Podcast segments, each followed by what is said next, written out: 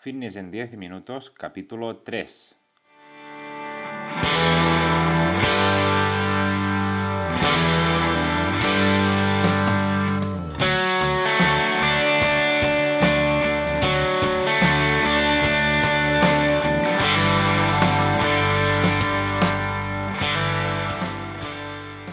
Bienvenidos un día más, un lunes más a Fitness en 10 minutos, capítulo número 3 del día 21 de enero del 2020.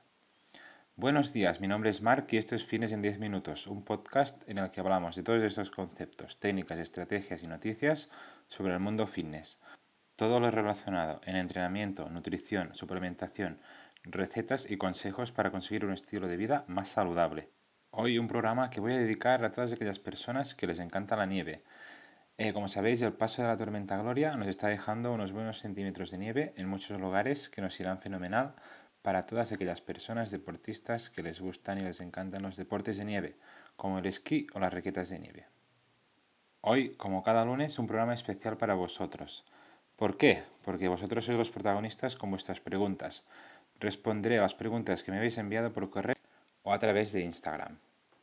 Pero antes, momento spam Comentaros que próximamente en mi página web marpadrosafit.com tendréis cursos para aprender sobre entrenamiento y nutrición. Básicamente todo lo que necesitáis para mejorar vuestra salud de una forma sencilla y muy detallada. Cada semana tendréis un nuevo curso.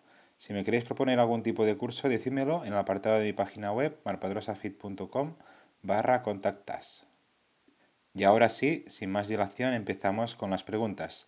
Empezamos con con Alejandro que nos dice, buenos días Marc, tengo una duda. ¿Por qué el surimi pones que es un alimento no apto? Muchas gracias por todo lo que aportas. Pues bueno, el surimi yo lo considero un alimento que es ah, poco recomendable, ya que en, la mayoría de ellos se trata de un, alimento, de un alimento muy procesado que utilizan básicamente muchas harinas, azúcares. Si lo miráis en los ingredientes, eh, lo podréis comprobar. Eh, aún así, lo que sería el surimi en sí, eh, de calidad, eh, sería un, como una especie de, pasta de, pescado, pero lo que hacen las, industrias ah, es añadir otros componentes como puede ser harina, lo que he dicho antes. Bien, seguimos con Luz, que nos dice, buenas Marc, si tengo un RM de 74 kilos, ¿por qué hoy no he podido subir más de 62 kilos? He vuelto frustrada. Gracias. Pues bueno, Luz, ah, para esto no te tienes que preocupar, porque esto simplemente es que has tenido un mal día o bien no te has recuperado bien de, las sesiones anteriores. Eh, no te tienes que preocupar. Uh, seguir entrenando y, la las siguientes semanas seguro que, vas a lograr los 74 kilos otra vez. No hay que preocuparse por eso. los kilos que, levantamos es lo de menos al final. Bueno, seguimos con Marta que nos dice, buenas Marc, ¿recomiendas la gelatina 0%? ¿Utilizas alguna en especial? Un saludo y gracias. Sí, ah, algunas sí que he utilizado, sobre todo en las que son 0%, eh, azúcares y sobre todo en etapas de, definición donde las calorías son muy pocas y, esto es un, alimento muy saciante, sobre todo para tomar después de las comidas o por la noche. Y yo la que, la que suelo utilizar es la de la Mercadona, que hay una que es del 0%. Si miras en, en, mi Instagram, seguro que, lo, habrás visto alguna vez, que lo he puesto como recomendable. Seguimos con otra pregunta, que es la de Pedro, que nos dice, Marc, ah, ¿por qué las barritas proteicas no son aptas? ¿Recomiendas alguna? Gracias por todo tu contenido.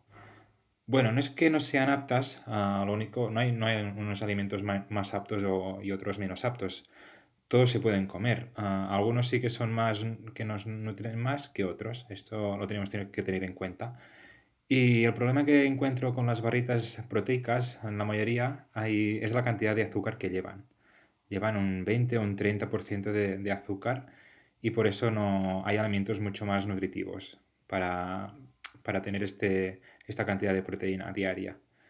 Recomendarte, pues la verdad es que yo te, yo te recomendaría que utilizaras simplemente mm, proteína lo más natural posible, ya sea de fuente vegana como fuente eh, de carne y, nada más. Si te puedes eh, estalviar esta, estas barritas proteicas, pues mucho mejor.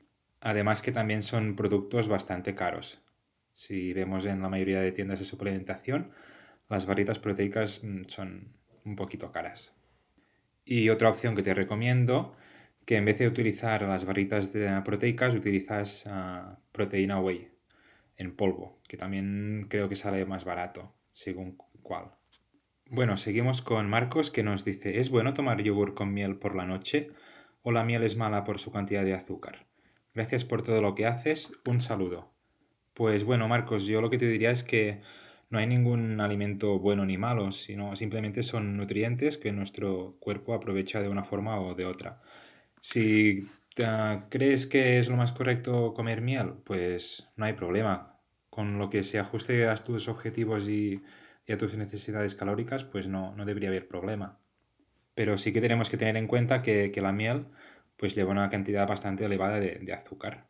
Pero esto no significa que sea un alimento mm, problemático ni nada de eso. En resumen, te diría que por una cucharada de miel que, que añadas al yogur no, no, va a haber ningún tipo de problema. No vas a engordar drásticamente. ¿Vale? Bien, vamos por la sexta pregunta, que es Javi, que nos dice, ¿se puede combinar el gimnasio y el running? Un saludo.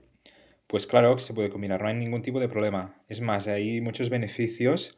Eh, trabajar en el gimnasio algunas series específicas y algunos ejercicios específicos que nos pueden ayudar a mejorar en el, en el running. La mayoría de deportistas que están haciendo ese tipo de deporte también combinan con, clases de gimnasio de fuerza, que es muy importante. Sobre todo en la transferencia que tienen los ejercicios que, que podemos realizar en el gimnasio ya sea un squat o un lunge frontal o una extensión de rodilla con el, con el hecho de, correr. Permite mejorar la fuerza, mejorar la resistencia, etc. Bien, pues muchas gracias Javi. Vamos por la séptima pregunta de hoy, que es Adri, que nos pregunta, ¿qué es mejor? Volumen, frecuencia, intensidad, etcétera, en un entrenamiento de hipertrofia. Pues esto eh, son variables eh, muy importantes que nosotros como entrenadores personales pues debemos tener en cuenta a la hora de, realizar ah, una, sesión personalizada para un deportista. Todas las debemos tener en cuenta y todas son muy importantes. Si no tenemos en cuenta todas estas variables, corremos el riesgo de que nuestro deportista padezca alguna lesión, entre en sobreentrenamiento, por tanto todas estas variables son muy importantes y las debemos tener en cuenta a la hora de, elaborar un programa de, entrenamiento.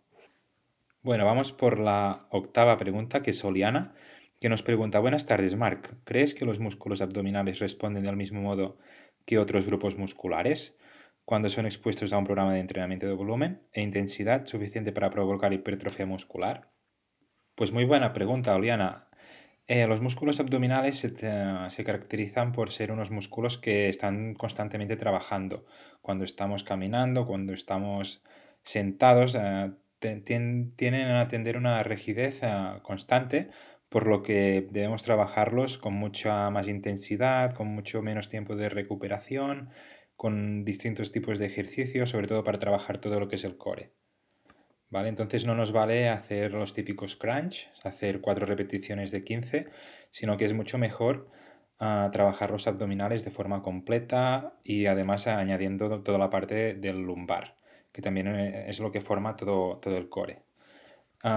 trabajando de esta forma conseguimos que toda la faja abdominal y anterior y posterior de, de nuestro cuerpo pues esté trabajado y nos ayude, nos ayude después a la hora de realizar eh, ejercicios como por ejemplo el peso muerto, las sentadillas, etc.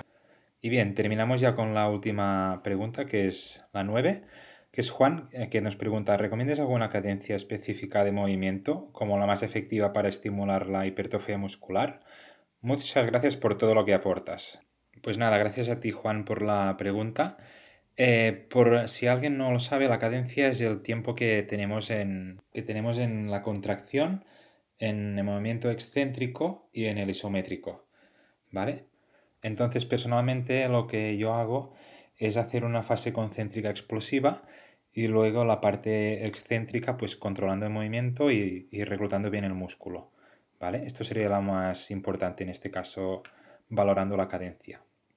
Aún así sí que hay otros tipos de cadencias, como puede ser el 203 con dos segundos de, concentración, con, ah, sin tiempo en la fase ah, isométrica y tres segundos en la fase, en la fase de excéntrica.